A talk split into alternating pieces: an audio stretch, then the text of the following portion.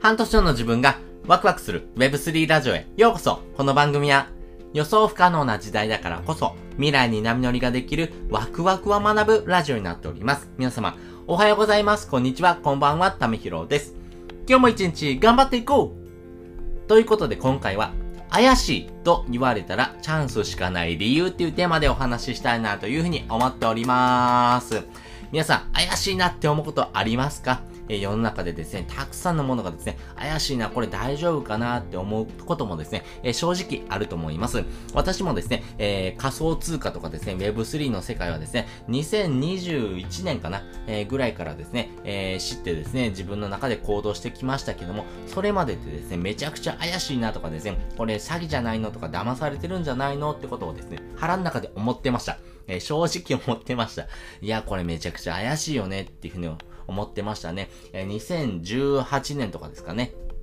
あのー、仮想通貨バブルとかもありましたけども、やっぱりですね、それによってですね、えー、自分たちの人生をですね、狂った人もですね、たくさんいましたし、やっぱりですね、それによってですね、多くの税金を支払うとかですね、うわ、これめちゃくちゃ怪しいやんとかですね、うわ、これめちゃくちゃですね、自分の人生をですね、えー、棒に振る可能性があるよね、ちょっとこれ怪しいな、ちょっとこういうな危険なものをですね、自分の人生から避けておいた方がいいよねってことを思ってましたが、やっぱりそういう風なものをですね、え怪しいと思うようような時にはですね、多分ですね、人とかですね、仕組みを知らないだけだったなっていうふうに私は思います。まあ、過去の自分がですね、あそういった部分をですね、ちゃんと分かっていれば、えそういった部分をですね、えー、気配りできていればですね、また話は変わってきたんでしょうけども、なかなかですね、後悔しても変わりませんのでね、えー、今の人生をですね、より良くするためにはですね、今をですね、精一杯生きる必要があると。いうところです。なので、えー、この怪しいなって思う時にはですね、やっぱりこの人とか仕組みっていうことをですね、えー、知っていく。まあそういうふうなことをですね、していく必要があるよっていうことをですね、まあ自分の中の体験談としてもですね、わかりましたんでね、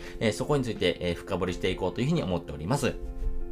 まずですね、日本人っていう風なですね、特性からですね、やっぱりこの怪しいって思うところとですね、えー、このチャンスっていうところがですね、紐づいてるなーっていう風に思っています。なぜならですね、日本人はですね、自己投資、要は自分の学びをですね、してない人がですね、えー、成人で46%いるという風に言われております。一方でですね、一番少ないので言うとですね、タイなんかはですね、2%です。ぐらいですね、え、自分のですね、学び、まあ自分の勉強ですね、え、をですね、コツコツしているようなですね、え、国民性っていうところがですね、え、現れてきます。なので、え、自分の人生をですね、より良くしていきたいな、変えていきたいなっていう人がですね、ぶっちぎり少ないのが日本っていうところです。まあね、成人の46%なので、ね、全然ですね、え、学びっていうことをですね、深掘りしてませんよね。だからですね、セミナーとか勉強会に参加するとですね、うわ、意識高い系ですか？とかですね、何気取ってるんですか？とかですね、なんでそんなことやってるんですか？っていうふうにですね、言う人がめちゃくちゃ多いんですね。その学ぶ人をですね、引きずり下ろしてですね、えー、学ばない私たちがですね、いるようなですね、えー、部分までですね、引きずり下ろそうっていう風なですね、えー、圧力がめちゃくちゃ多いんですね。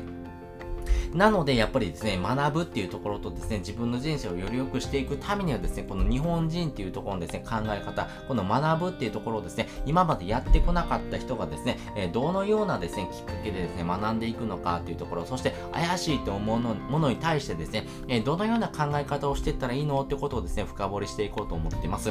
例えばですよ、日本円とビットコインどっちが怪しいですかとかリスクありますかっていう風に考える、考えて、えー、聞いてみるとですね、多分ほとんどの人がですね、いや、それビットコインでしょって言うと思います。多分ですね、理由としてはですね、いや、ビットコインってよくわかんないし、怪しいし、めんどくさいし、でも、日本円だったら知ってるからリスクないでしょっていう人もですね、たくさんいると思います。本当にそれだけでしょうか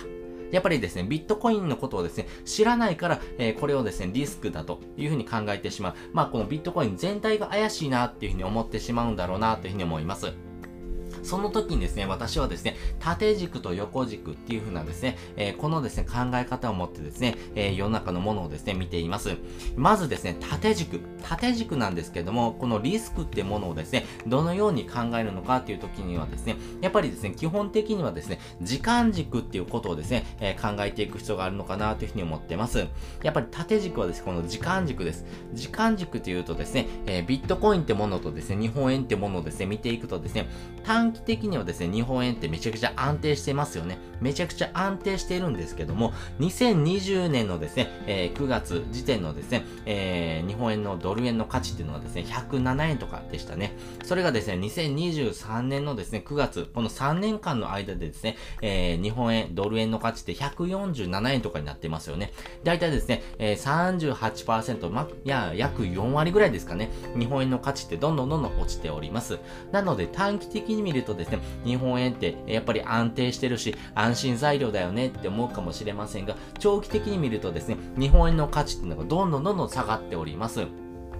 そしてこれからですね、日本円の価値が上がっていくっていう風なですね、えー、考え方を持ってる人、やっぱりですね、少ないんじゃないのかなというふうに思っております。一方でビットコインですね、ビットコインなんですけども、やっぱり短期的に見るとですね、価格めちゃくちゃ乱高下しますから、いや、これ、えー、価格ってですね、安定しないし、これちょ、ちょっと怪しいんじゃないの？危ないんじゃないの？って思うかもしれません。でも、長期的に見てほしいなというふうに思ってます。なぜならですね、2020年のですね、えー、まあ、9月時点のですね、えー、ビットコインの価値とですね、今、2023年のですね、ビットコインの価値で言うとですね、めちゃくちゃ変わってます。えー、ビットコインの価格って、まあ、乱高下していくんですけども、価格ってめちゃくちゃ上がってるんですね。えー、ビットコイン自体はですね、えー、2009年にですね、え、誕生して2010年からですね、え、価格をつけてます。え、2010年はですね、1ビットコイン0.02円とかでしたね。それがですね、え、価格をどんどんどんどん上昇していってですね、今はですね、400万円台になっています。まあ、そのようにですね、右肩上がりにですね、まあ、乱高下しながらもですね、上がってます。つまりですね、価格自体はですね、まあ乱高下するんですが、やっぱりですね、価格の変動っていうところをですね、えーえー、短くしていく、まあ、その長期で見ていくとですね、えー、右肩上がりにですね、価格はどんどんどんどん上がっています。なので、長期的に見たらですね、ビットコインって結構安定しているようなですね、お金に見えるというところです。なので、日本円とですね、ビットコインのですね、えー、部分をですね、時間軸で見ていくとですね、短期的なリスク、短期的な安定っていうところとですね、え、長期的なですね、え、不安、え、長期的な安定っていうところがですね、見て取れるかなというふうに思っています。じゃあ、横軸は何で見るのっていうことなんですけども、横軸はですね、えー、歴史で見るというところです。歴史、まあそのですね、歴史をですね、見ていくとですね、まあ、えー、短期的なですね、歴史っていうところはですね、まあ日本円ってものがですね、え、どのように生まれてきたのか、そして日本円がですね、これからですね、え価格どんどん下がってますけども、復活する要素があるのかっていうところを見ていくんですね。見ていくとですね、日本円って価値がですね、これから復活する要素っていうのがめちゃくちゃ少ないのかなというふうに思ってます。まあ日本で言うとですね、例えばアニメとか漫画とかですね、まあそのようなですね、エンタメ系はですね、世界から見てもですね、非常に強いと思うので、まあそのあたりのですね、えー、ポイントでですね、えー、日本がですね、飛び抜けていく可能性はあるんですが、やっぱりそこにですね、えー、国とかもですね、お金をですね、投資してませんので、なかなかですね、そこでもですね、突っ切ることができないようなですね、えー、国になっていくんだろうなというふうに思ってます。。一方でビットコインを見ていくとですね、えー、ビットコイン自体はですね、えー、世界でですね、使われるお金という形でですね、生まれてきております。そしてこのですね、世界で使われるお金がですね、えー、2100万枚という風なですね、えー、お金、えー、のですね、えー、まあ枚数が決まってますんでね、えー、2100万枚っていう風なお金がですね、えー、世の中でですね、えー、まあ使われているというところ、そして、えー、このお金自体はですね、どんどんとですね、え、多くの方がですね、え、手に入れております。まあ、世界中の人がですね、え、手にするとしたらですね、多分、うん、一人の人がですね、0.1ビットコインもですね、持てないような世界になっていきます。なので、今のうちにですね、このビットコインを持っておけば置くほどですね、えビットコイン自体の価値がですね、めちゃくちゃ爆上がりしてもですね、おかしくはないのかな。まあ、世界でですね、えこのビットコインだけでですね、生活するってこともですね、容易にして、えできますからね。まあ、そういったですね、デジタルのですね、え方に、テクノロジーの方にですね、世の中はですね、シフトしていくというところがありますんで、まあそういった歴史を見てもですね、あれこれ日本よりもですね、ビットコインの方がですね、えー、これからの時代をですね、生きていく上では安定じゃないのってことがですね、ちょっと分かってくるのかなというふうに思います。